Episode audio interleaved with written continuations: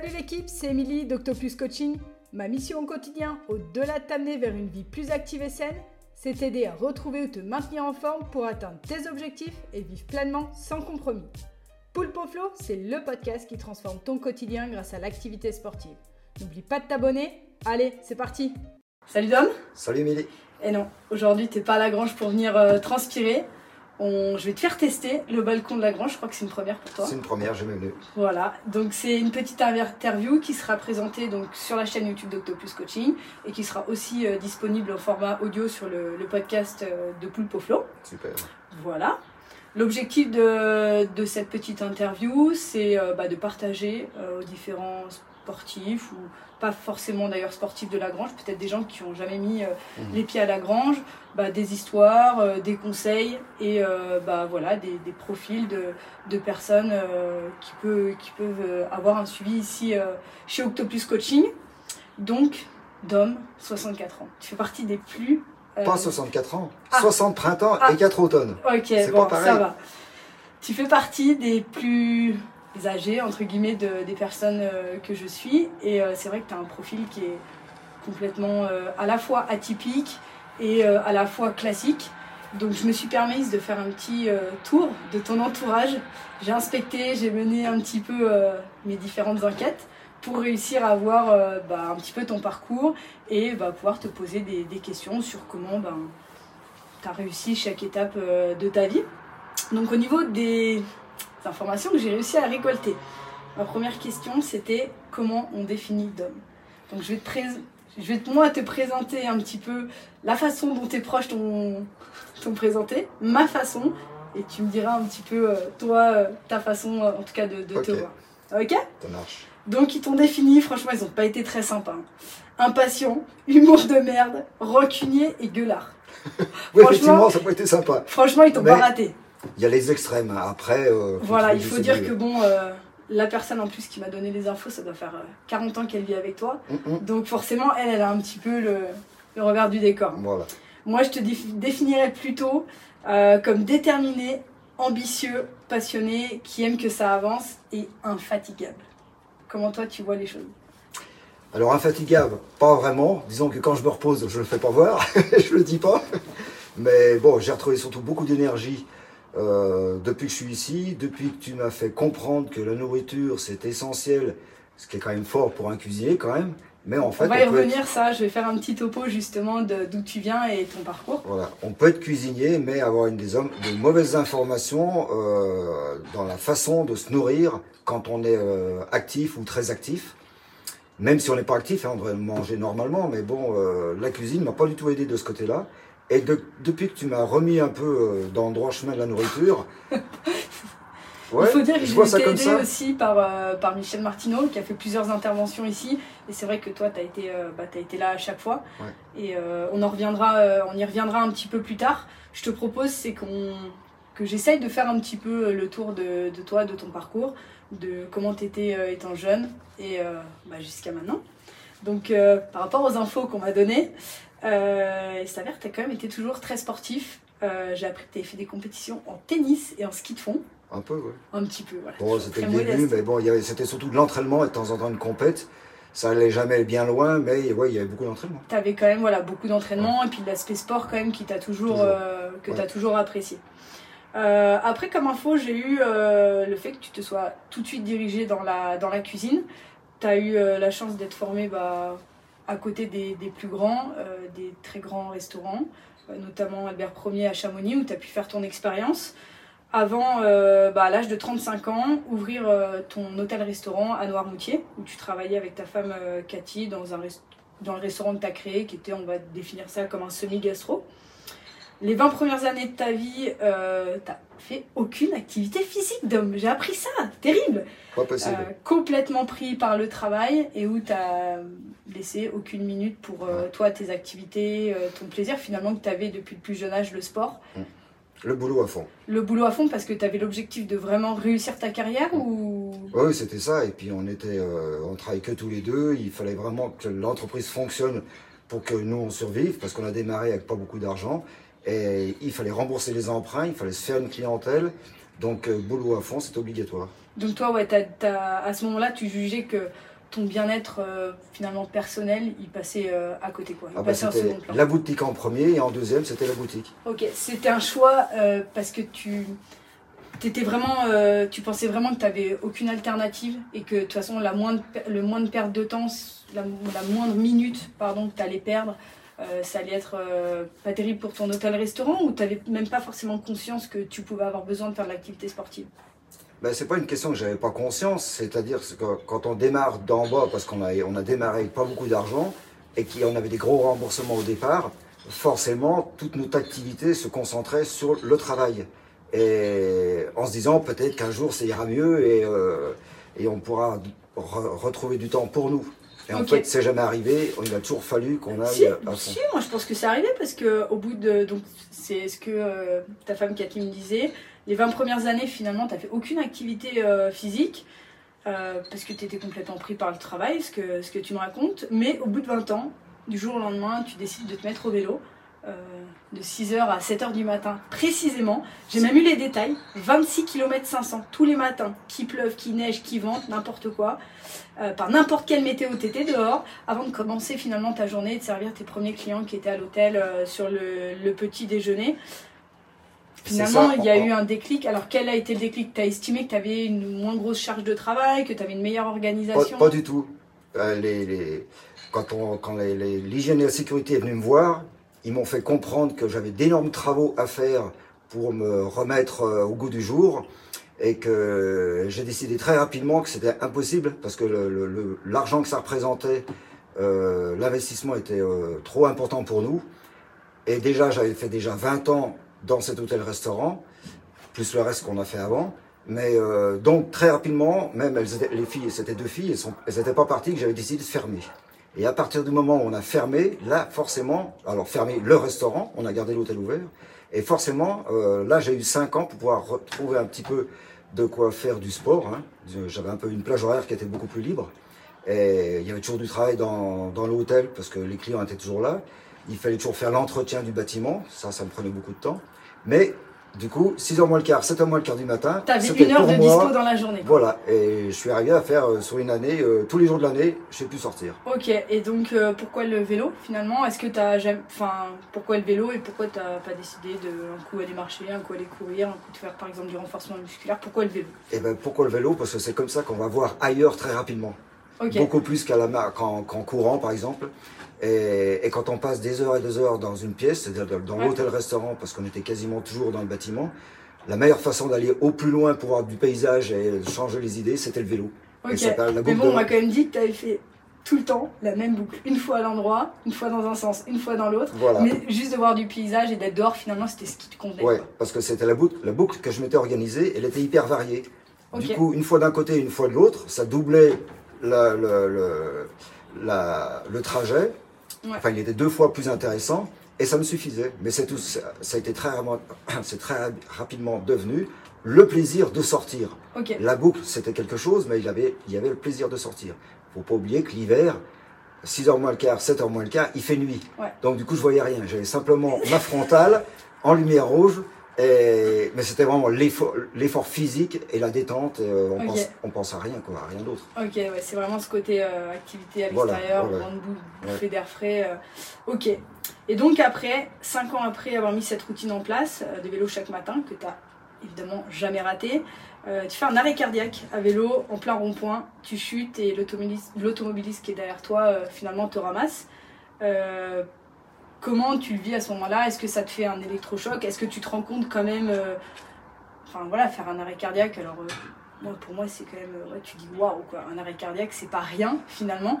Mais toi, est-ce que tu te rends compte un peu, entre guillemets, de la gravité des choses? C'est quand même.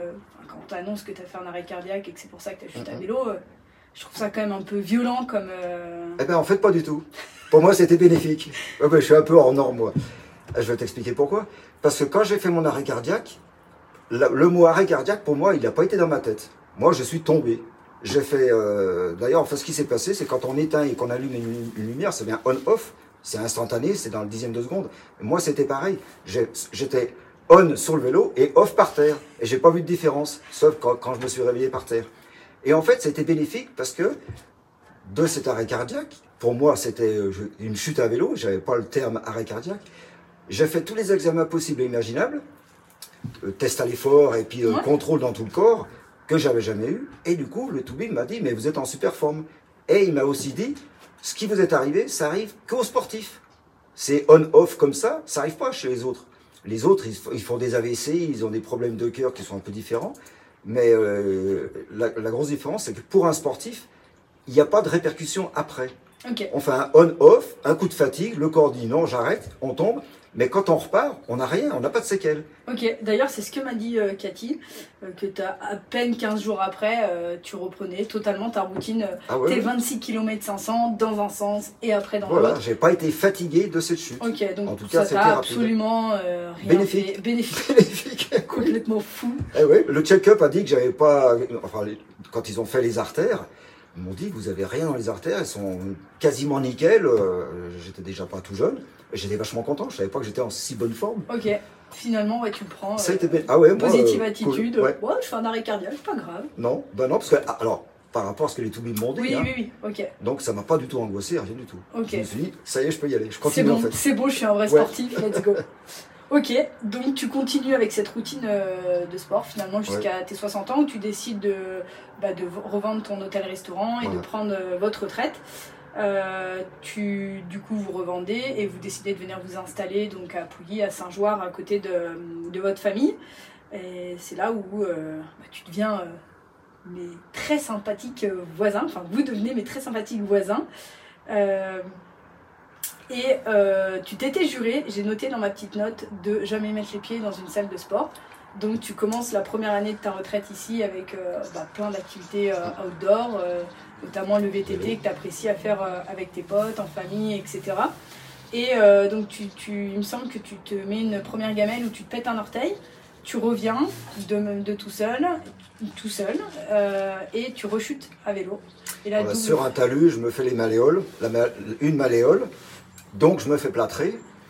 Et comme ma fille connaissait Émilie, euh, quand elle lui a dit ça, Émilie lui dit tout naturellement, bah, qu'il vienne me voir, euh, même avec son plâtre, on pourra faire quelque chose. Et c'est comme ça que j'ai débarqué à la, à la grange avec un plâtre et deux béquilles. Ok, et est-ce que tu pensais plutôt venir faire du social ou réellement travailler? Toi, ta vision de la salle de sport à ce moment-là, c'était quoi? C'était quand ta fille et du coup et ta femme te disent euh, bah va à la salle de sport d'Emilie, elle te trouvera des choses à faire. Est-ce que tu penses plutôt qu'elle t'amène à la salle de sport pour euh, t'occuper, euh, être tranquille à la maison, que tu, que tu, tu, tu papillonnes pas dans tous les sens à la maison et, et que tu te dépenses? Voilà, comment toi tu vois le truc? Est-ce que tu penses plutôt venir faire du sport ou du social à ce moment-là? Eh bien, en fait, ni l'un ni l'autre, c'était plutôt une occupation, parce que salle de sport, je connaissais pas. Je savais, je connaissais le terme, je savais à quoi ça correspondait en gros, j'étais jamais rentré dedans. Et du coup, je me suis dit, de toute façon, j'ai rien à faire. Déjà, j'allais pas dans une salle de sport, j'allais chez Émilie.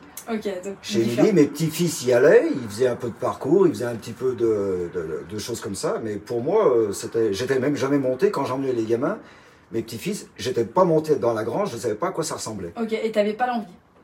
Alors, c'est pas que j'avais pas l'envie, c'est que j'ai été euh, grand ouvert.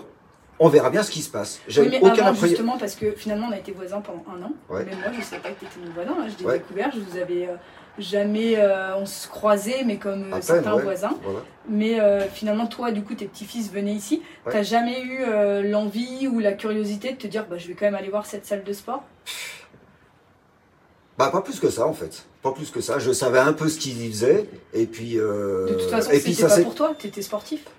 Eh ben, c'est pas que c'était pas pour moi, c'est que vu que je savais pas trop à quoi ça correspondait, mais surtout que j'avais pas d'a priori quand même, même si de moi-même je me dis, je m'étais jamais dit j'irai dans une salle de sport, parce que moi le sport, les activités physiques c'est dehors. Hein. Euh, j'avais pas vraiment d'a priori sur les salles de sport, vu que j'étais pas concerné. C'est plutôt de ce côté-là. Ok, Et du coup, quand je suis rentré là, j'ai découvert plein de choses que je connaissais pas, c'est-à-dire un esprit de groupe. On a beau dire dans une cuisine, même si on a travaillé à 12, euh, le- l'esprit de groupe, il est vraiment, c'est du travail. Alors que le sport, c'est plus, c'est une activité externe au travail. Et c'est assez différent. Euh, voilà, j'ai rencontré des gens qui sont attachants parce que c'est un petit groupe.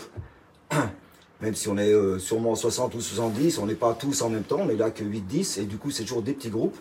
on se lie très facilement d'amitié, et ça c'est vraiment super. Ce côté social, t'apprécies quoi. Alors voilà, moi qui ai toujours été enfermé dans ma cuisine, euh, du coup, à la retraite, je me suis rendu compte que j'avais besoin d'aller vers les autres.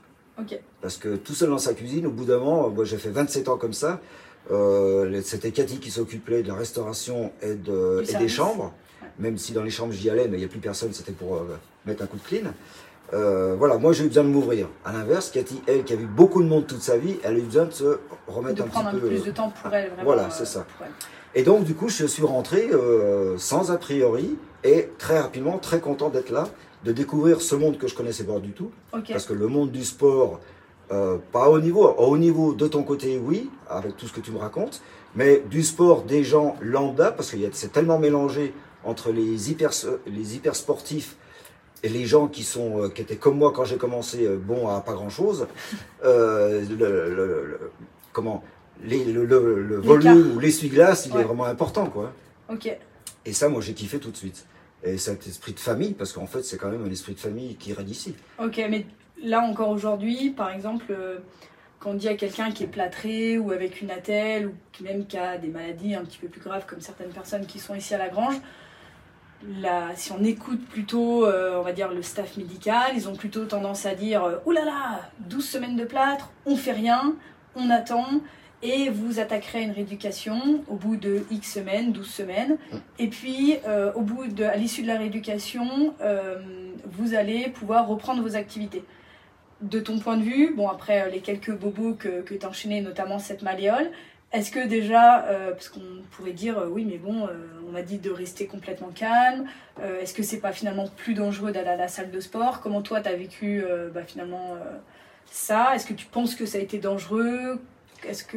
J'ai pas eu d'a priori parce que le corps médical, pendant très longtemps, je l'ai pas connu. J'ai eu la chance de pas avoir de problème. En fait, il y a depuis que je, fais du- sport que je me casse un peu. Mais c'est pas c'est pas négatif, c'est jamais négatif. J'essaie toujours de prendre le bon côté des choses. On se casse, oui, on se répare, mais on a tellement de bonnes infos quand on est ici qui sont qui viennent de quelqu'un qui a beaucoup été dans le milieu professionnel, donc du sport à haut niveau, et du coup tes infos, elles sont tellement plus parlantes que les infos du corps médical, qui forcément, il y a plusieurs sons de cloche. hein. Euh, chaque chirurgien ou chaque toubie n'a pas le même discours sur la même, euh, la même, la même bobologie, par exemple. Du coup, quand on sait que ça vient de quelqu'un qui a été, qui a été immergé dedans pendant des années, des années, forcément, on est, enfin moi, je suis plus à même d'écouter ce qu'on me dit de ce côté-là. D'ailleurs, Et- je regrette de pas toujours t'écouter parce qu'à chaque fois que je t'ai pas écouté, j'ai merdé. Et euh, par contre, il faut quand même, je pense, pas confondre non plus entre les avis euh, des médecins, qui clairement un coach sportif, un entraîneur, un, un- un diététicien, ce que tu veux, n'est pas médecin. Donc une blessure, elle se répare avec tel tel protocole.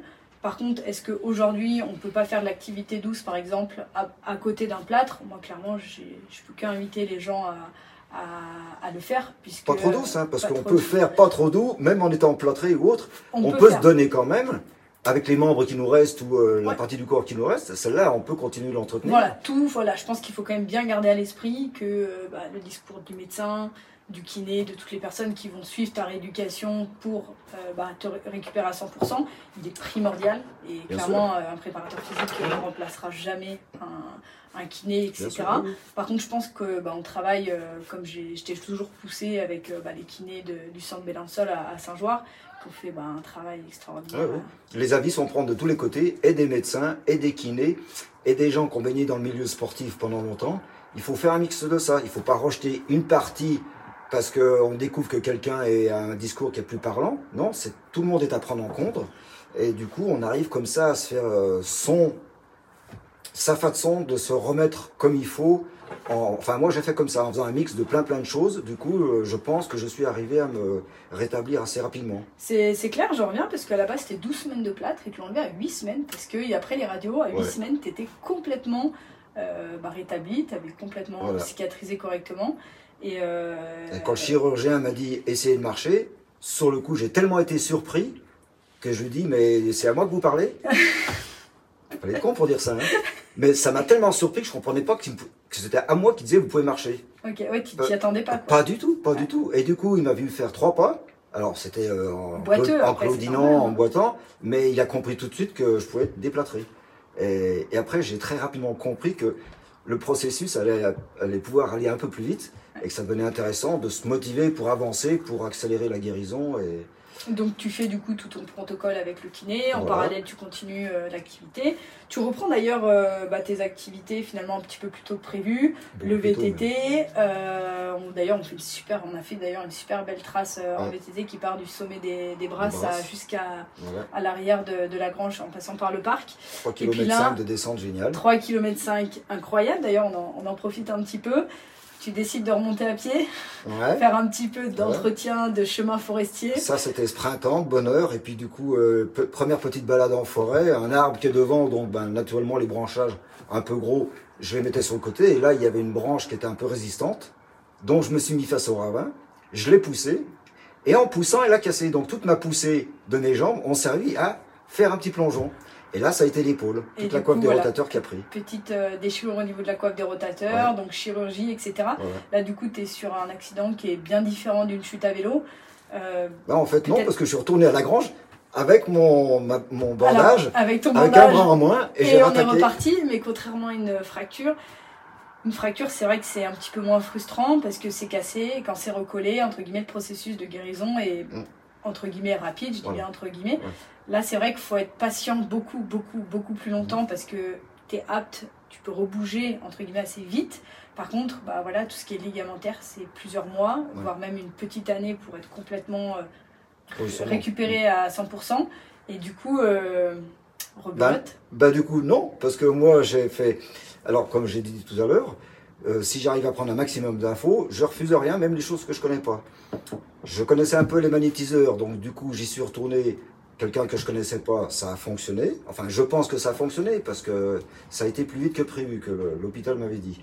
Euh, tu mets à un- chaque fois toutes les chances de ton côté. voilà, un traitement de euh, plantes. euh, Il y a quelqu'un à Oignon qui, qui fait des plantes, donc bah, j'en ai profité aussi. Du kiné, j'en ai bouffé à Bellansol et j'en ai bouffé tous les jours à la maison un maximum. Euh, voilà, j'ai essayé de varier un peu les plaisirs. Euh, bah, déjà, c'est varié, donc c'est plus facile. Ouais. Et, et je crois que je me suis remis quand même plutôt vite, même si c'est pas terminé. La, la finition, je pense, elle est très longue, mais ça m'a permis de rattaquer toutes mes activités très rapidement. Et donc, du coup, il y a un sujet qu'on a abordé au tout début, et je pense que, bah, enfin, en tout cas, moi j'ai remarqué que tu faisais beaucoup plus attention bah, depuis que tu avais enchaîné d'ailleurs ces deux, ces deux blessures, c'était l'alimentation, Ouais. Qui a été ton métier finalement de faire euh, plaisir aux gens euh, toute ta vie. Mm, mm. Et euh, alors, voilà, qui n'aime pas aller dans des grands restaurants, c'est juste incroyable, c'est délicieux. Mais du coup, est-ce que bah, le fait d'être venu à la salle et d'avoir bah, côtoyé des monuments, hein, comme des légendes de, de l'alimentation comme Michel Martineau, Mm. euh, t'a fait ouvrir un petit peu l'esprit sur ce qui était une bonne alimentation? Comment toi tu, bah, tu l'as vu? Comment toi tu l'as géré, etc. Et ben encore une fois, euh, de par mon métier, j'ai quand même beaucoup appris sur l'alimentation. Enfin, c'est pas de par, c'est malgré mon métier, j'ai beaucoup beaucoup appris sur l'alimentation parce que pour moi, un diététicien, je savais que ça existait, mais j'avais jamais entendu de discours de pourquoi l'alimentation elle, elle va dans tel ou tel sens. Donc là, j'ai eu encore un maximum d'infos que j'ai pu récupérer. Pour la première fois, j'ai dû comprendre à peu près 15 ou 20% de ce qu'il disait. Et puis la deuxième fois, j'ai dû comprendre 30, 35 ou 40. Et parce que bon, la, la première fois, c'est la première fois, puis après, on arrive à décrypter un, peu, un petit peu ce qui se dit. Est-ce entre... qu'il y a aussi l'acceptation de se dire, euh, il peut dire peut-être l'opposé de quelque chose que tu as pensé toute ta vie, qui était entre guillemets bonne, ou il aborde des sujets, est-ce que c'était vraiment la, la, plutôt la difficulté euh, des termes employés, ou est-ce qu'il y avait certains sujets où tu te disais, mais attends, c'est pas possible, j'ai pas pu passer à côté de ça toute ma vie, et du coup tu fermais un peu les yeux Bah, ou- c'est ça, c'est qu'il y a surtout un, manque d'infos de ce côté-là que j'avais pas du tout. Moi, mes infos, elles étaient portées cuisine classique, apprentissage et la, la Peut-être façon. plaisir aussi. Enfin, Alors, quand on va au restaurant, c'est vrai oui, que quand je vais au restaurant, j'y vais pour me faire plaisir. Ouais, ouais. et euh, pas pour forcément pour bien manger Ouais. mais c'est vrai qu'on a plutôt envie d'a- d'avoir un, un goût qui nous C'est euh, tout ce qui se passe dans la, enfin c'est c'est orienté la cuisine euh, en général c'est orienté le palais on met l'accent au maximum sur le palais. Après dès que ça passe le palais que ça redescend à la- je dis pas qu'on s'en fout mais c'est plus tellement notre domaine. Le domaine c'est les diététiciens. Et moi comme j'ai jamais écouté un diététicien forcément je savais pas ce qui se passait. Peu. Euh, voire pas du tout maintenant que je connais un petit peu ce qui se passait quand ça rentrait dans le corps. Et, et le bien manger n'a rien à voir avec le manger comme il faut. Et là, quand on a les bonnes infos et qu'on mange comme il faut, du coup, on peut allier le plaisir. Qu'est-ce que tu as ressenti concrètement au quotidien Et ben, j'étais un adepte des crampes, si Ah. on peut dire adepte. Et du coup, euh, un, un dimanche soir, on m'a fait comprendre que c'était pas possible d'avoir autant de crampes et en buvant, parce que j'avais aussi bu. Euh, moi, en général, mes crampes, elles passent quand je bois beaucoup. Mais déjà, euh, il faudrait pas en avoir. Et je continuais d'en avoir, c'est que j'avais autre chose que l'hydratation qui allait pas. C'était la, tu me fais comprendre, c'était beaucoup l'alimentation. Et depuis que j'ai changé mon alimentation, j'ai quasiment plus de crampes. J'ai des débuts de crampes et ça va pas plus loin. Et c'est rare. Donc euh, oui, l'alimentation euh, plaisir est importante, mais il faut aussi une alimentation qui soit euh, qui serve à quelque chose en fait. De toute façon, elle sert à quelque chose ou elle dessert à quelque chose quand elle est pas bonne. Forcément, il, y a, il se passe quelque chose. D'après toi, comment. moi, c'est un peu mon combat finalement euh, quotidien. J'ai beaucoup de gens qui viennent euh, bah, ici à la Grange pour de la perte de poids, pour de la gestion de poids, que ce soit de la prise de masse, de la perte de poids, etc. Et c'est vrai que hum, bah, aujourd'hui, si j'écoute tous les gens que j'accompagne, ils mangent tous bien. Et je pense qu'effectivement, le plaisir dans l'assiette, ils l'ont tous. Maintenant, euh, d'après toi, qu'est-ce que tu pourrais. euh, quels seraient tes trois meilleurs arguments pour essayer de leur faire comprendre comme ça euh, que l'alimentation, il y a le plaisir, certes, mais manger correctement, ça, ça aide euh, pour leurs objectifs personnels. L'alimentation, c'est. Moi, j'ai jamais eu de problème de poids parce que je viens d'une famille où on est quasiment tous maigres. Euh, on n'a pas de problème de poids dans la famille. Et en plus de ça, j'ai découvert quand même que j'ai une, une, une- un- un- une génétique qui fait que j'ai beaucoup de chance. Parce que mes parents, euh, mon père est mort quasiment en bonne santé. Euh, ma mère qui a 85 ans, elle pète le feu. Il y a l'année dernière, elle m'a dit qu'elle s'était mise à courir dans une descente. Des- C'est et- incroyable. mais des trucs Mourir comme en ça, bonne santé, c'est ouais, une belle chose. quoi. mais des choses comme ça, je me dis, mais il y a, ça vient de quelque chose quand même. Si je suis relativement en bonne santé maintenant, euh, et que je vois mes parents, mes frères et mes sœurs, euh, on a un patrimoine génétique qui est intéressant. Et en plus, si au niveau de l'alimentation, on se, redirige, on se redirige vers quelque chose de plutôt cohérent, mais c'est avec ça surtout, c'est de, de re- de- de reprendre une alimentation cohérente qui m'a fait comprendre que l'alimentation, le changement d'alimentation est très dur. Même pour moi qui n'a pas, pas eu de problème, je me rends bien compte que les gens qui viennent pour perdre du poids, qui ont des infos pour euh, se réorienter d'une autre façon sur l'alimentation, c'est hyper compliqué. Et je comprends bien que ça rebute pas mal de gens parce que psychologiquement c'est très dur. Et puis c'est très dur aussi, euh, bah, il y a l'aspect marketing. On te vend les formules miracles, Voilà. euh, les moins 10 kilos en 3 mois, le euh, mangez ça, vous allez maigrir, buvez ça, vous allez maigrir, ce qui est purement du marketing finalement. Et, euh, et c'est vrai que c'est un combat qui est très dur parce que bah, en marketing, il y a des gens bien bien plus forts que, moi. Et quand on te prouve avec des données scientifiques bien claquées au sol, On est toujours sûr de ce qu'on a entendu. Ouais. Parce que ce qu'on entend, les gens qui le disent, ils ont toujours raison. On ne sait pas pourquoi, mais si Pierre il dit qu'il fait jour et que Paul il dit qu'il fait noir, forcément les deux ont raison quand on les écoute les uns après les autres. Mais c'est pas possible ensemble. Ils peuvent pas dire le contraire. Et, l'autre problème, c'est aussi l'appétence qu'il y a dans tout ce qu'on bouffe de, de mauvais. C'est vrai que le Nutella, c'est bon quand on s'en met un petit peu dans la bouche, mais dès qu'on regarde une- un pot de Nutella au soleil, on panique. Enfin, on devrait paniquer. Et, et ça pour beaucoup, euh, que ce soit les chips, que, qui sont hyper salés parce que le sel augmente l'appétence, le sel, le sucre augmente l'appétence aussi. J'ai vu une étude d'ailleurs, euh, une étude et une interview d'ailleurs de quelqu'un qui disait que dans la viande des grisons, qui pourtant est aujourd'hui ben, très mise en valeur pour ses valeurs Oui, c'est qu'une protéines, viande etc., séchée. Mm. Et bien en fait quand il a retourné le paquet, il s'est rendu compte qu'il y avait du sucre dedans. L'appétence, parce que le sucre adoucit et du coup ça passe beaucoup mieux. C'est ça. le- Et puis quand vous avez quelque chose de, salé, la viande des grisons au départ c'est salé. Si on met un petit peu de sucre, ça remonte le sel, uniquement en goût dans la bouche. Il n'y a, pas- il y a pas un excès de sel, mais ça fait ressortir le sel. Et si vous mettez une pointe de sel dans quelque chose qui est de la pâtisserie, n'importe quoi, ça fait remonter le sucre et le goût. Et ça, c'est la fausse appétence parce qu'en fait, elle est mauvaise.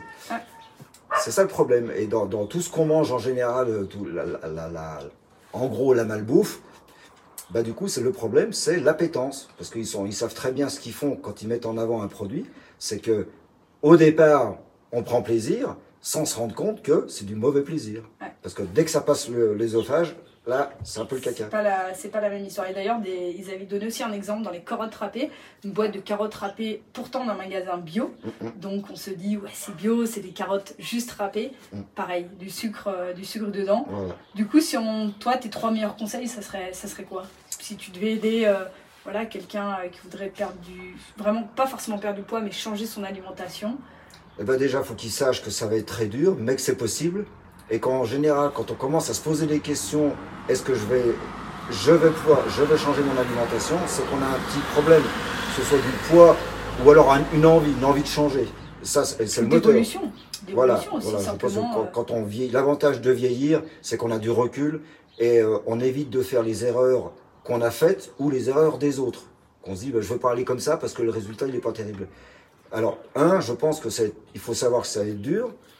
Il faut savoir que ça va être- que le bénéfice arrive relativement rapidement. Je parle, parle pas de perte de poids, mais plutôt du plaisir redirigé. Parce que c'est ça le problème, c'est qu'il faut savoir rediriger son plaisir pour accepter de manger différent. Il faut aussi savoir, euh, il faut aussi savoir prendre des conseils sur comment se réorganiser pour continuer d'avoir du plaisir sur une, une alimentation redirigée. Ça se fait très facilement. Il y a simplement des petits trucs, hein, les épices, des choses comme ça, des fines herbes, qui elles n'ont aucun problème au niveau alimentation. Et, et ça redynamise les plats et ça permet de varier beaucoup plus, enfin de, de se diriger beaucoup plus facilement sur une autre alimentation. Ok. Et d'autant Pardon, je t'ai coupé, mais il y avait le troisième point aussi. le troisième point, euh, ça, ça va être bénéfique très rapidement. Il faut en prendre conscience, il faut savoir que ça va arriver. Il, Être patient finalement. il, faut, il faut beaucoup de patience, mais beaucoup de volonté. De ne pas replonger dans les chips, le Nutella et tout ça. Voilà. Il faut arriver à prendre conscience que les, les faux mauvais produits, je dis faux parce que euh, ils ont l'air d'être sympas. Le Nutella c'est bon, les chips, euh, tous ces trucs-là, ça a l'air d'être bon, mais ça a que l'air du Ouais. coup. Euh, dès que ça passe euh, l'intérieur de la bouche, ça a plus l'air du tout. Et il faut savoir que, enfin, c'est pas donner des conseils, mais moi je me suis aperçu que euh, j'avais pas trop, je savais que c'était pas bon. On se fait tout savoir, on est bouffeur de cacahuètes devant la télé, euh, on mange des cochonneries à Le 4 chocolat heures. aussi, à ce qui paraît. Oui, c'est mon péché mignon. Le chocolat, j'ai beaucoup de mal. Je suis arrivé à finir le stock que j'avais et de pas en racheter. Pour l'instant, je tiens. Euh, et pourtant, c'était plutôt du chocolat noir ou des chocolats mélangés. Mais Après, c'est comme tout, c'est aussi euh, le faire de manière. euh, dans, dans des quantités abusées, quoi. et voilà. Et, et déjà, moi, les, les quelques conseils que je peux donner par- pour rebondir sur ce, que, sur, ce que disait, sur ce que tu disais qui est super intéressant, c'est de déjà pas tout changer d'un coup, d'accepter que, bah ouais, ton alimentation, elle est pas ouf, Mm. mais que de te dire, je fais on-off, euh, lundi, dimanche, je mange n'importe quoi, et lundi, je changerai tout, ça, on sait, ça marchera pas. La volonté, alors, elle est épuisable. quelques-uns qui sont qui ont une volonté de faire. Parce que vraiment, beaucoup Ouais, de mais la volonté elle est, la volonté, elle est épuisable. Ou alors, elle est pas dans Ou alors, c'est autrement, c'est un danger de mort. Il n'y a que comme ça qu'on peut changer radicalement. Alors, Donc, mais la majorité des gens, c'est vrai, il faut que ce soit plutôt progressif. vraiment d'y aller progressivement, Voilà. commencer à enlever chaque semaine des mauvaises habitudes que tu as. Mm. Et après, une fois que tu as enlevé, grosso modo, bah, les mauvaises habitudes, tu essayes d'instaurer des nouvelles règles. Voilà. Mais le, le tout ou rien, franchement, Ça si ça marcherait, ça. C'est comme arrêter de fumer alors, Du jour au lendemain. du jour au lendemain, j'arrête de fumer. c'est- Ça a été possible avant, maintenant c'est plus possible. C'est c'est ça. Et euh, d'ailleurs, je voulais revenir aussi sur euh, bah, du coup ton expérience que tu as accepté de partager euh, avec moi et qu'on va mettre en place euh, là dans, dans les prochains mois, notamment avec des idées de recettes Voilà. d'alimentation à base d'alimentation saine, mais avec l'objectif de garder, on va dire, le, le plaisir dans, dans la bouche, quoi. Oui, oui, oui, oui. Et je voulais aussi revenir sur euh, le, le fait de, de changement où tu disais c'était très vite. Moi j'ai le souvenir le jour où je buvais beaucoup de café et du café sucré. Et le jour où j'ai arrêté le sucre dans le café, mais c'était horrible. Pendant quatre semaines, je me suis forcée à boire du café non sucré, mais avec le goût le plus horrible qui pouvait exister dans ma, dans ma bouche. Quoi. Je l'ai fait aussi. Mais par contre, aujourd'hui, je suis incapable de boire C'est du, une horreur. du, du- du café sucré. Ouais. J'ai éliminé tout euh, le sucre qui n'est pas naturel dans mon alimentation. Mm, mm. Aujourd'hui, le moindre truc trop sucré, je trouve ça bon, horrible et, plus et bon. abusé. Par bon. contre, le changement, mais c'est un enfer. Ouais. Et pourtant, j'avais à la base quand même pas une alimentation qui était euh, complètement déréglée et, Ouais. et abusée. Donc vraiment, voilà, pour en revenir sur vraiment y aller progressivement. Mais c'est vrai qu'en revenant sur le café, Moi, le café, ce qui m'a fait arrêter, c'est un sommelier. On mangeait ensemble, tout le personnel mangeait à la même table, et un jour, il me regarde et il me dit, tu sais j'en ai vraiment marre de te voir mettre du sucre dans ton café. Il me dit, le café, c'est comme le vin, est-ce que ça te viendra l'idée de mettre des carreaux de sucre dans du vin? Bah, Je lui dis, non, c'est une hérésie, j'ai jamais entendu parler de ça. Mais il me dit, mais le café, c'est pareil. Le café, il y a des torréfieurs, des torréfacteurs, euh, qui font des cafés différents, qui font des mélanges différents. C'est un métier. Le, bon goût du café, c'est un métier. Tu sais très bien qu'il y a plein de cafés de, de variétés différentes. Pourquoi mettre du sucre dedans? Il considère le café comme du vin, bois-le sans sucre et essaye de trouver des arômes du café que tu bois et des arômes différents des, autres cafés que tu vas boire. Et quand j'ai pris conscience que le café c'était comme le vin, on n'avait pas à rajouter du sucre dedans, je pense que ça s'est passé beaucoup plus facilement qu'avec toi parce que j'avais cette euh, information mm. qui t'aide à comprendre et à accepter la difficulté de, virer le sucre du café. Mais, du, mais du, chocolat aussi, et, c'est une règle générale. Quand on a la bonne information, on comprend d'autant mieux et plus facilement un changement euh, physique, parce que manger, c'est physique. C'est pas que intellectuel. Hein. C'est pas que intellectuel, mais c'est vrai que c'est, je pense, une qualité aussi chez toi où tu es vachement ouvert d'esprit, où tu sais clairement pas tout. Il y a pas mal de choses que tu apprends au fur et à mesure, mais tu es complètement ouvert d'esprit. Et c'est vrai que le fait de te dire, t'es pas borné sur telle ou telle chose et tu vas écouter, tu vas dire, ah ouais, elle était intéressante cette information, je vais essayer de mettre ça en place, etc finalement, euh, si on regarde un peu, d'un peu plus près ton parcours, pourquoi tu as récupéré si vite? Chaque fois, tu as mis toutes les chances de ton côté. Le kiné, il te disait de mettre ça en place chez toi. Tac, t'allais le matin au kiné, tu refaisais la séance à midi, tu la refaisais le soir, t'arrivais à la séance de sport, tu disais ouais le kiné m'a dit ça, etc. Il faudrait qu'on l'inclue dans le, la séance. Hop, automatiquement on, l'incluait dans, le, dans la séance de renforcement musculaire. Et du coup, c'est pas que t'es. Enfin, bien sûr, il y a la génétique, il y a tout ce que tu veux. Mais moi, je pense vraiment qu'il y a aussi le fait, ta manière de, de, de, de, vouloir mettre les choses en place et d'évoluer. Finalement, tu pourrais dire, ouais, bah, c'est bon, j'ai 64 ans, euh, en gros, je sais un peu tout, j'ai un peu tout vu. Et toi, pas du tout. Le moindre sujet, tu, tu, vas être passionné. J'ai aussi pris conscience que mon corps avait une valeur. Et il n'y a que depuis que je suis ici que j'ai compris ça. Alors je le savais, mais euh, philosophiquement. Euh, et mon corps, il est à moi. Et la, la deuxième chose que j'ai mis en place aussi, c'est que à la retraite, j'ai jamais pris, euh, je me suis jamais mis en avant, mais j'ai jamais aussi cherché à faire des choses pour moi parce que déjà c'était, j'avais pas le temps. Et à la retraite, je me suis dit, maintenant je fais la retraite. Ça fait longtemps que les filles sont parties, qu'elles travaillent, qu'elles sont autonomes. Euh, le couple, c'est le couple, on se connaît, il n'y a pas de problème. J'avais vraiment envie de faire des choses pour moi. Ok. Et, Et je te coupe, mais est-ce que tu as des objectifs particulier, euh, voilà, la retraite, des choses que tu aimerais faire, ou une philosophie que, où tu t'es dit, vas-y, maintenant c'est bon, je suis à la retraite, la vie, je veux l'avoir comme ça, ou je veux absolument accomplir telle ou telle chose. Même si c'est complètement fou et aujourd'hui irréalisable. Hein. Je suis prête à... Alors, la retraite, euh, je la voyais pas comme ça. On avait prévu de partir en voyage, euh, on, on, était parti sur partir six mois, revenir six mois en France. Bon, du coup, on est complètement hors, sujet pour plein de choses différentes. je me suis un petit peu je me suis un peu plus impliqué ici que forcément j'aurais dû parce que je ne devais pas être là aussi longtemps. Euh, la, retraite, je pense qu'il faut être un petit peu égoïste. On est un couple, on fait des choses ensemble, mais il faut aussi, c'est le moment, le début de la retraite, je pense que c'est le moment là où on est encore assez frais, c'est le moment où il faut penser à soi, euh, euh, balayer un peu toutes les cochonneries qu'on a mangées, qu'on a faites, qu'on a dit.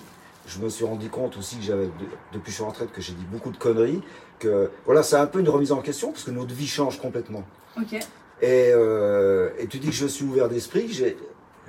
Il faut se botter le cul pour être ouvert d'esprit. Il faut, il faut jamais euh, prendre ce que les gens disent pour, euh, pour des conneries. Il faut les écouter. Il faut faire le tri, bien sûr. Hein. Mais je me suis, je suis loin de savoir tout et j'ai jamais eu. Mon caractère est comme ça. Je suis plutôt à me sous-estimer plutôt qu'à me surestimer. Donc du coup, c'est un peu une qualité, je me rends compte, parce que ça permet d'être un peu plus ouvert. Tu es très à l'écoute sur tous les sujets, finalement. Oui, oui, oui. oui. Et, euh, et le, fait de, par exemple, les filles, j'ai eu pendant très longtemps beaucoup de mal avec les filles, les femmes, avoir un contact euh, libre, libéré, enfin de parler normalement comme un mec. Et ça, je l'ai appris ici. Je l'ai, mise en place, si ça se met en place. Disons que j'ai pu euh, me, me dépêtrer un peu de ce petit problème-là enfin c'est pas un problème, hein, Ouais, un peu un blocage, quelque chose qui me gênait un peu. Depuis que je suis ici, parce qu'on est souvent avec beaucoup de filles, des fois qu'avec des filles sur certaines euh, activités. Euh, on, on est souvent ensemble parce que je fais beaucoup de bénévolat et, et on est beaucoup avec très actif au parc d'ailleurs. Ouais, ouais. Et puis voilà, j'ai découvert que j'adorais les enfants. J'ai beaucoup aimé mes filles, mais du coup, les enfants des autres, bah, c'était les enfants des autres. Et du coup, de s'impliquer un petit peu dans, avec les tout petits là, c'est, d'ailleurs, ma femme n'a pas reconnu. et Moi, je me suis pas reconnu non plus. hein. Ouais. Ah, c'est bluffant, mais ta, ta capacité d'a- d'apprentissage, enfin, j'ai eu des, même des stagiaires qui étaient voués à, à faire ce métier-là, mais personne n'a progressé aussi vite que toi. Parce que il faut, ça, Mais moi, je l'aurais pas fait, je l'aurais t'es pas fait plus jeune. Là, quand on est à la retraite, l'avantage, c'est qu'on a du recul, donc on a des choses derrière nous, mais aussi on a la liberté de, pas de soucis, euh, tout, est cool en fait. Il n'y a, aucune contrainte, sauf de se faire plaisir et de, et de redécouvrir. J'étais vraiment impliqué à 200% dans mon métier pendant euh, plein d'années, et maintenant je suis passé complètement à autre chose, et je réapprends autre chose de, un- autre métier, un une autre, vision. un- voilà, une autre vision, une, une partie d'activité que je connaissais pas du tout. Et c'est un vrai plaisir et c'est une découverte quasiment tous les jours. euh, voilà, je fais du bûcheronnage, euh, je suis avec des tout petits, je... Ouais, c'est bluffant. Voilà. Ouais, c'est bluffant. Et, et- et pour moi, de faire plein de choses différentes, c'est génial. Moi qui ai fait que de la cuisine toute ma vie, là, c'est hyper varié et c'est un vrai bonheur. Ok, ah, c'est vraiment super, euh, super intéressant. Donc, tes projets ou tes objectifs, euh, est-ce qu'il y en a vraiment des précis? Est-ce que tu dis, franchement, avant de mourir, je veux absolument avoir fait ça? Est-ce qu'il y a des choses vraiment, euh, vraiment folles? Ben, Il y a plein de choses sympas qui m'arrivent régulièrement. Que du jour au lendemain, euh, tiens, euh, tu, tu nous proposes des trucs, j'ai des potes qui me proposent des balades. pour, à la limite, c'est pourquoi avoir des objectifs? Tout ce qui vient, c'est bien. Toi, tu prends. Moi, je prends. Je suis monsieur oui. Moi, si je peux, je dis oui. Et tout me va. Parce que c'est varié. Alors, tout me va dans ce qu'on me propose d'intéressant. Euh, si quelqu'un me dit, tiens, tu veux pas me donner un coup de main à faire l'informatique euh, Non, parce que j'y connais rien. Puis deux, du travail à l'intérieur, je ne viendrai pas le faire. Voilà. Et tout ce qu'on propose en général, c'est plutôt des activités extérieures ou sportives ou de, ok. de ce genre-là. Donc, plutôt dans, dans ce type-là. euh, Voilà, j'ai jamais été écouter un concert euh, en montagne, j'en ai fait un, j'aurais dû en faire un deuxième, ça n'a pas marché, mais j'ai trouvé ça extraordinaire. Je savais que c'était bien, mais quand on n'est pas impliqué, on, on, Oui, on tu- le sait comme ça, on ne sait pas euh. de soi-même. Et voilà, j'ai pas vraiment un objectif, sauf que le sport, je vais continuer. Euh, je me rends compte que de se muscler, c'est pas faire grossir ses muscles, c'est de se sentir bien dans sa peau. Et quand en fin d'activité professionnelle, on commence à avoir mal au dos, ça coince un peu, on a un peu du mal à se plier, d'être bien dans son corps, ça fait un, un bien fou, quoi. On est, comment je pourrais dire, on est bien dans son corps, on est à l'aise, on n'a plus de contraintes euh, physiques, Ouais. Euh, on est content de pouvoir soulever des charges. veux, quand tu veux finalement. Voilà, le matin, on, alors le matin, ben, on se réveille, euh, 64 ans, c'est 64 ans, ça coince toujours un petit peu, mais la mise en route est faite et après ça coule tout seul. Trois pas, tu boites, à ce qui paraît. Après trois pas, tu boites plus. Ouais, c'est des infos qu'on va lâcher, je sais, je sais pas. Mais voilà, c'est super toi, tu vois vraiment ça, l'objectif finalement d'être. Parce que à la base, c'était quand tu es arrivé ici pour en venir euh, à tes blessures, à la base, c'était juste un mois le temps de t'occuper finalement. Plutôt, plutôt. C'était vraiment. Il n'y avait pas d'objectif euh, long Non. terme parce que Non, pour non. toi, la salle de sport, euh, jamais. Bah, et on a tout ce qu'il faut dehors. Et finalement, euh, finalement, ton objectif, tu t'es quand même rendu compte que ça t'apportait un certain bien-être et euh, Ah ouais, ouais. mouvement au quotidien. Même euh, plus qu'un certain bien-être, hein, c'est vraiment... euh, quand on fait des activités, n'importe quoi, se baisser pour euh, vider la poubelle, euh, faire son lit, euh, plein de choses comme ça, toutes bêtes, on est bien dans sa, dans sa peau, on n'a plus mal. Et, soulever des choses un peu plus lourdes ou aller chercher des trucs, les bras tendus, le corps tendu, choses qu'on pouvait plus faire avant, bah, on peut les refaire. C'est un vrai bonheur d'avoir un corps qui fonctionne correctement. Ok, Et super, ça, c'est hyper super intéressant. Ouais, ouais, ouais. Et il faut entretenir, parce qu'on sait bien que dès qu'on arrête, ça régresse. Mais c'est un plaisir d'entretenir d'une façon, euh, de plein de façons différentes. Ça, c'est ça qui est bien aussi. Ok. Pour en revenir sur euh, du coup ton parcours de vie, où toi tu t'es clairement interdit euh, toute autre activité qu'activité professionnelle pendant des années. Si toi aujourd'hui tu avais un conseil à donner à quelqu'un qui est, âgé entre 30 et dire 50 ans et qui est full travail, est-ce que tu l'encouragerais à rester ou est-ce que tu l'inviterais à pas prendre un peu de temps? C'est pas facile parce que donner des conseils, euh, je suis pas sûr que ça sert à quelque chose. Moi, j'en ai énormément pour faire différent. Pour on a essayé de me changer. euh, on m'a donné plein de conseils. euh, j'étais pas prêt à les écouter. Les meilleurs conseils, c'est s'écouter et prendre des décisions dans sa vie. Il faut pas attendre que ce soit les autres qui les prennent. Tu façon, referais la même chose, toi? Tu changerais quelque sur ma chose vie professionnelle ou sur ma... Bah, ta vie professionnelle était complètement liée à ta vie personnelle finalement. Oui, Vous oui, avez dédié euh, 20-30 ans de votre on vie a à votre été hôtel pris par l'argent parce qu'on n'avait pas assez, souvent pas assez. euh, euh, Est-ce que tu ça- changerais quelque chose ou tu aurais refait la même chose si tu devais le refaire? Non, parce que pour ma vie professionnelle, on s'était donné euh, un objectif, c'est-à-dire que c'était la boutique avant nous. On n'avait pas donné de date, on s'était pas dit dans 10 ans si ça fonctionne pas on change ou, Ouais. Ou on se donne que 10 ans pour se donner à fond puis après on pensera à nous. On a dit au départ la- ce sera la boutique en priorité. De toute façon, on n'avait pas d'heure de libre pour faire autre chose. Donc ça s'est un peu enclenché tout seul. De fil en aiguille, on a toujours remboursé sans aucun problème. Euh, déjà, c'était une grande fierté pour des gens qui démarrent avec pas beaucoup Ouais, d'argent. de rien, ce que tu disais. D'avoir jamais raté un remboursement, ça a été une fierté pour nous. On a été, euh, ça nous a donné une crédibilité à la banque, aux fournisseurs et à plein de gens. Et ça, c'est important d'être crédible. C'est un peu du nombrilisme, mais dans le monde des affaires, si on, enfin, pour notre part, si on n'était pas crédible, on se serait senti vraiment mal. Ok, Et donc tu coup- changerais rien. Je changerai rien. La vie est comme elle est. Les regrets servent à rien. De toute façon, ils servent quand même à une chose, c'est soit à pas les à refaire les mêmes erreurs, soit à tirer des conséquences de ce qui n'a pas marché ou de, de tirer du positif. Et Ok. quand on arrive à tirer du positif, même dans des situations un peu scabreuses, psychologiquement, ça aide et ça permet de rebondir et de pas se bouffer le trognon euh, toute la journée en faisant des dépressions ou de, de se sentir mal ou en faisant des ulcères. Je pense que c'est ça le, ce qu'il faut retenir. faut pas se cacher des mauvaises choses, il faut garder les bonnes, mais les mauvaises choses, il faut plutôt essayer de les positiver. Euh, physiquement, ça aide. Moi, j'ai tellement eu de gens qui avaient des ulcères parce qu'ils ils se faisaient euh, des- du souci pour des bêtises. hein. Souvent, c'est des bêtises parce qu'on ne peut pas changer la vie. La vie qui est derrière nous, on ne peut pas la changer. C'est fait, c'est fait. Donc, ça- à quoi ça sert de te manger la rate? Ça Facile à mieux. dire, pas forcément facile Je à faire. hein, C'est un grand débat, c'est un Ouais, ouais, grand. bien sûr. Mais si on peut tendre à aller de ce côté-là, c'est beaucoup plus simple. Clairement. Et puis, euh, ne faut pas. On a, qui est-ce qui sait tout? Personne. Euh, il faut mieux être un petit peu en retrait, prendre plein de conseils, faire le tri et aller dans une direction qu'on semble bonne, plutôt que d'écouter. Voilà. Je reviens à ce que je disais tout à l'heure. Ne pas trop écouter les autres si on n'est pas prêt à les entendre. Si on écoute et qu'on change, c'est très bien. Mais si on écoute plein de gens et qu'on change pas, c'est qu'on n'est pas prêt. Il y a un moment donné, et souvent je pense que c'est fin de carrière, début de retraite, on sent que le changement va arriver ou est arrivé. Et là, si on se donne la liberté d'avoir un volant d'action important au niveau de, des, des nouvelles écoutes, des choses qui, se- qui se font. Ma mère, qui a gardé beaucoup de petits, elle a été périculiste quand elle était toute petite, elle nous dit encore des choses comme, mais ouais, mais moi, quand moi je suis du métier, quand, à, à mon, à mon époque, quand j'ai appris à l'école, on nous disait ça. Elle n'arrive pas à comprendre que la vie, les années, les dizaines d'années sont passées et qu'il y a une évolution hyper rapide depuis très longtemps, elle veut pas se remettre à la page. Elle a une bonne génétique, mais la tête euh, un peu Oh, bourrée. t'exagères, t'exagères quand elle va écouter ça. Ce que je veux dire, c'est qu'il faut quand même pas croire que tout ce qu'on nous a dit ou tout ce qu'on a su avant, souvent ça tient plus maintenant. Ok. La, la vie avance tellement vite que le- les acquis d'avant ne sont plus les acquis de maintenant. Il faut, il faut s'ouvrir aux, aux nouveautés, enfin à, la vie qui avance. C'est pas des nouveautés, hein, c'est la vie qui avance. Et comme ça, ça fonctionne vachement bien, je trouve. Ok.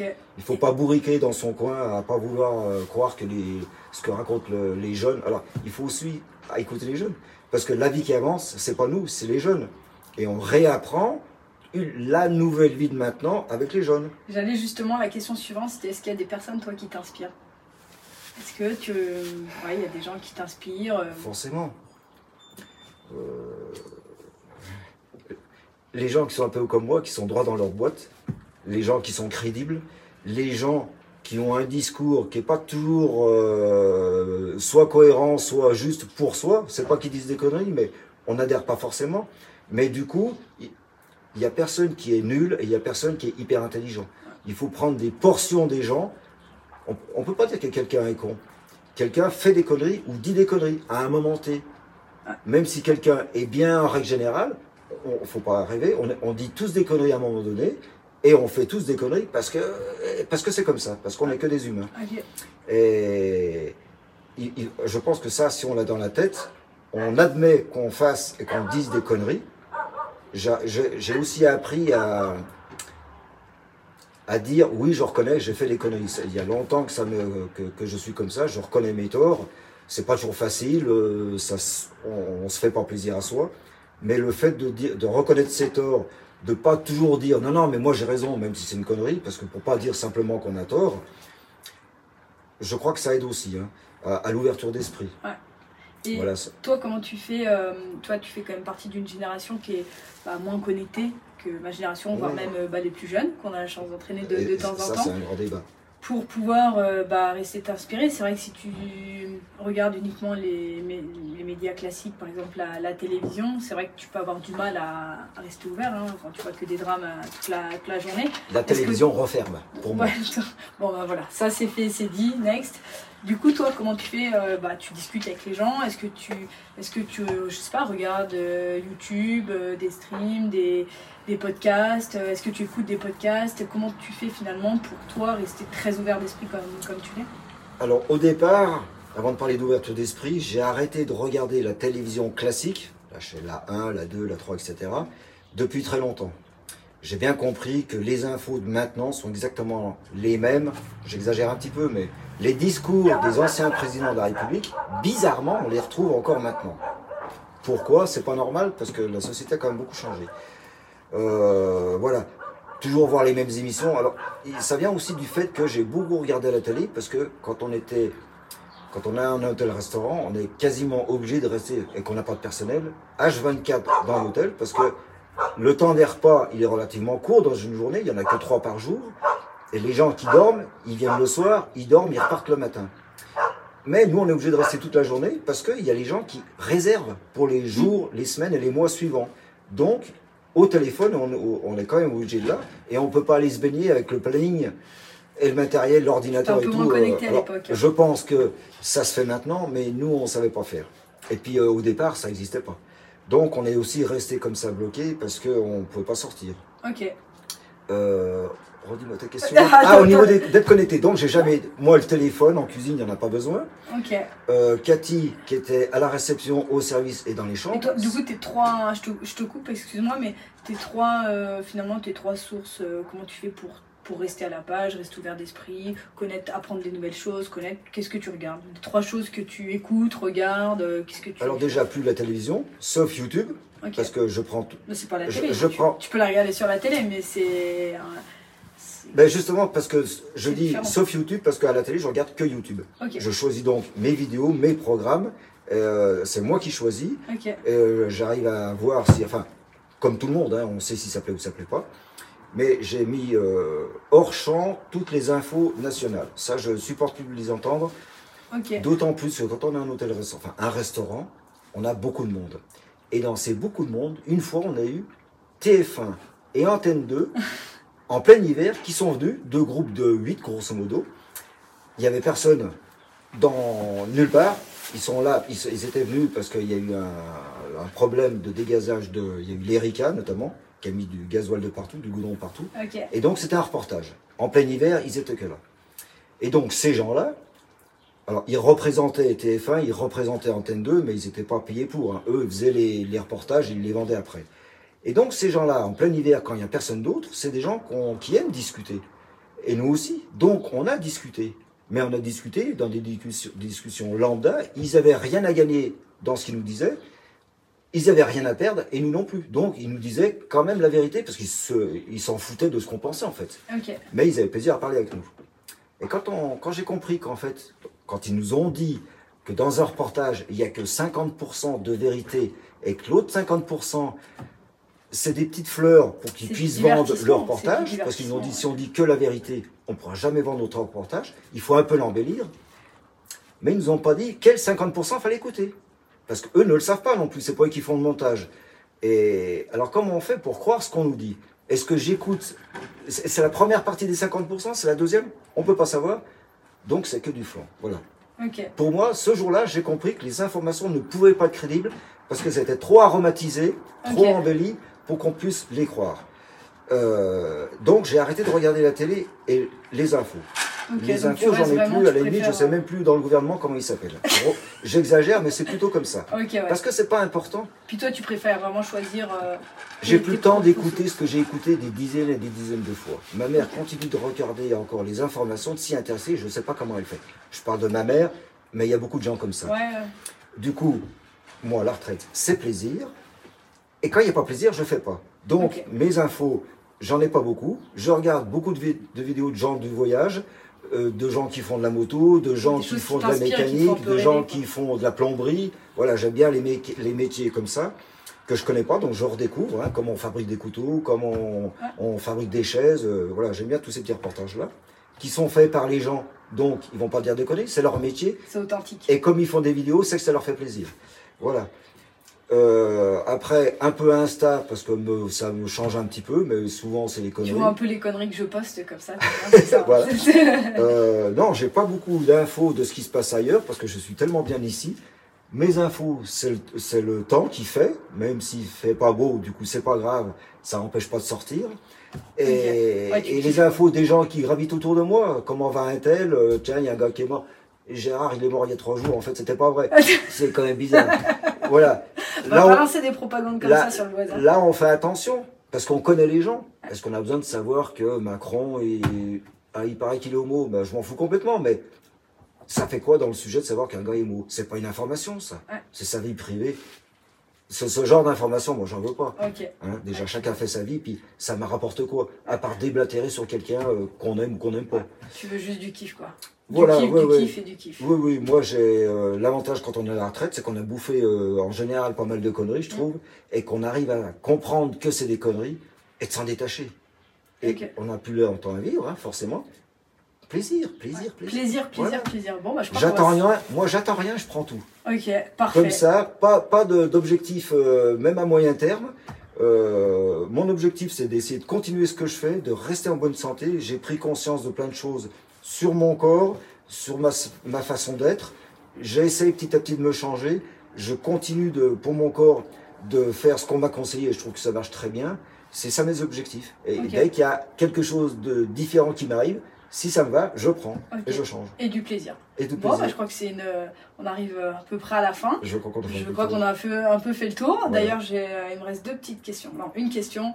Et euh, aussi, bah, déjà, te remercier d'avoir pris le temps. De, remercier, de te remercier aussi bah, pour tout ce que tu fais, que ce soit pour les enfants, pour le parc, etc.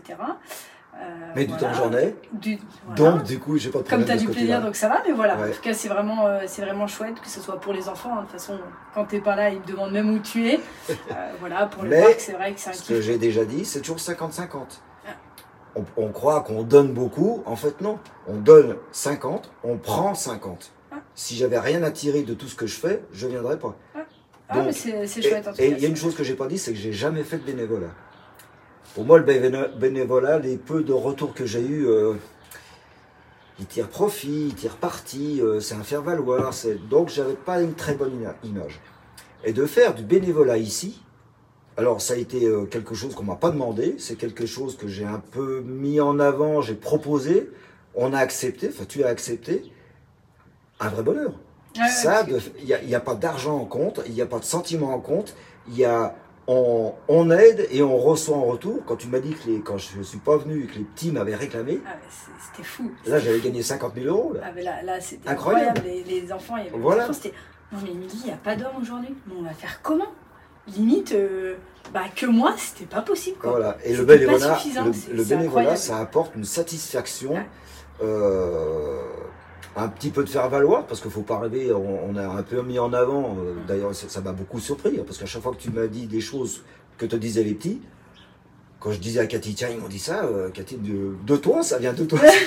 Ouais, C'est vrai qu'elle t'a pas très bien vendu au départ, hein, Ouais, peu c'est la triste réalité, mais il n'y a pas que ça non plus. A pas que ça non plus. Bon, Euh, bah, voilà, top, c'est top. 50, Et donc 50, voilà, un grand merci. Et du coup, bah, qui pourrait être mon prochain invité euh, en tant que sportif de la Grange Qui me conseilles-tu d'inviter? Qui penses-tu qui a une histoire un peu sympa à raconter? Ah bah, l'histoire sympa euh, qui ferait du bien à tout le monde, si les gens sont un petit peu peureux des, des- de la- sur la bobologie, même si ça c'était pas de la bobologie, l'ami Fouz, avec le gros pépin qui lui est arrivé, et comment il a rebondi, Craque pas trop d'infos. hein. et comment il est deve- devenu, Grâce à un petit peu, euh, enfin grâce à beaucoup de choses en fait. hein. Et à lui surtout. Il y a eu de la volonté, il y a eu des aides euh, extérieures, il y a eu des mises en place de fêtes. Alors beaucoup de volonté forcément, parce que Fou c'est aussi un cas à part, c'est quelqu'un qui n'est pas comme les autres.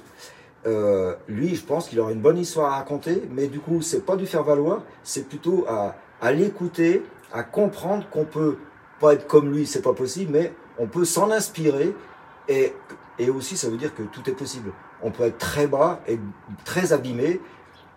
La vie n'est pas finie. Euh, il m'avait dit, moi, le, tramp- le trampo, c'est terminé, euh, ça m'a tellement marqué, ça a marqué ma famille, plus jamais je mettrai les pieds dessus. J'ai quand même vu sauter à pieds joints, c'est le saut le plus simple, de l'airbag, Et il a refait du trampoline. et il a refait du trampoline. Ça veut dire qu'on peut être très bas et remonter en étant accompagné en- en- en- et en voulant être accompagné. Il aurait pu se refermer chez lui.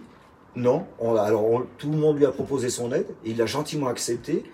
En plus de sa volonté, mais je pense que l'effet groupe, qui est quelque chose que je connaissais pas et qui m'a énormément marqué, qui m'a fait comprendre plein de choses, cet effet groupe sur des grosses cassures, ça peut rétablir un bonhomme qui, qui n'est pas comme Fous, qui n'a pas une volonté énorme. Ça, ça peut aider quand même à remettre en place des gens. Ok, bon bah écoute, je vais proposer ça à Fouz. Un grand merci Dom. C'est moi qui te euh, remercie beaucoup. À bientôt pour venir transpirer à la Grange. Bye Je bye. crois que ta boxe ce soir. Pas trop mal. C'est ça, box. Super. Merci Allez, bien. bon après-midi. Bye bye.